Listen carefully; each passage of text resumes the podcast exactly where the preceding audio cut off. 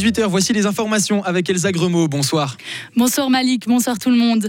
Michaela Schifrin a marqué les esprits aujourd'hui lors de la descente de Saint-Moritz. L'américaine s'est imposée devant les italiennes Sofia Goggia et Federica Brignone. Elle s'est donc offert un 91e succès en Coupe du Monde. La skieuse du Colorado est partie avec le dossard 3, ce qui, ce qui signifie qu'elle a dû patienter avant de pouvoir fêter sa victoire. Voilà comment elle a vécu cette attente.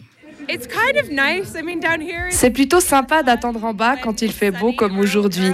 J'attends et je croise les doigts en espérant avoir fait une bonne course. Quand tu pars avec un petit dossard, tu ne peux pas savoir ce que les autres vont faire après toi. Tu ne peux pas te situer par rapport aux autres.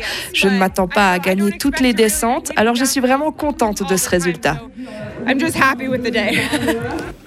Pas eu de podium pour la Suisse aujourd'hui à Saint-Moritz. La meilleure représentante helvétique, Michel Guizine, s'est classée huitième.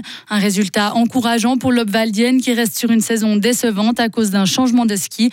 Michel Guizine admet qu'elle s'est inspirée de Michaela Schifrin aujourd'hui. Ouais, juste parce que j'étais sur le télésiège quand elle est descendue et j'ai vu qu'elle est sortie vraiment parfaitement de, de la triple autour. Euh, ouais, je pense que ça s'appelle virage du panorama. Et puis là, elle sortait parfait, c'était incroyable. Et puis j'essayais de, de ouais, j'ai demandé au radio à Rolly Platzer parce que lui, il voit à sa position, il voit du haut l'entrée de ce virage. Et je pense que ça, ça j'ai vraiment bien fait aussi. Peut-être pas autant parfait, mais bien.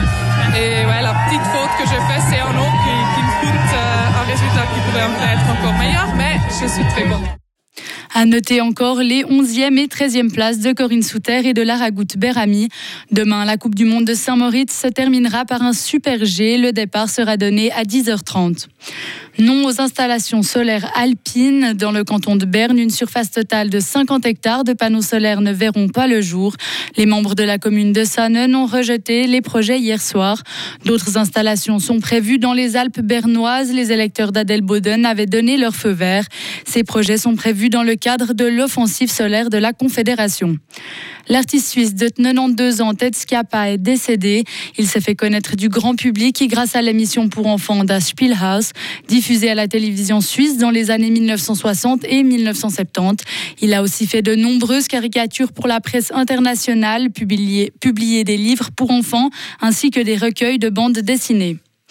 Pour finir, en hockey sur glace, dans moins de deux heures, début du match entre Fribourg-Gotteron et Bienne, les Dragons accueillent les vice-champions de Suisse en titre pour, le, pour leur seule partie de la semaine.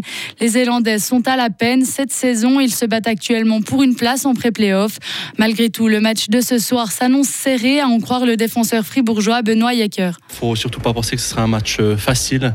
C'est une équipe qui joue très agressif, qui joue très rapidement aussi et qui a absolument besoin d'aller chercher des points comme nous et un petit peu plus. Donc euh, ils vont venir ici avec une grande rage et puis c'est à nous d'être prêts depuis le début car euh, ouais, après il y a la pause puis après on peut aussi un peu récupérer. Donc ouais, il n'y aura vraiment pas d'énergie à sauver pendant le match. Gotteron-Bienne, un match à suivre en direct sur les ondes de Radio Fribourg. Rendez-vous pour les propos d'avant-match à 19h30.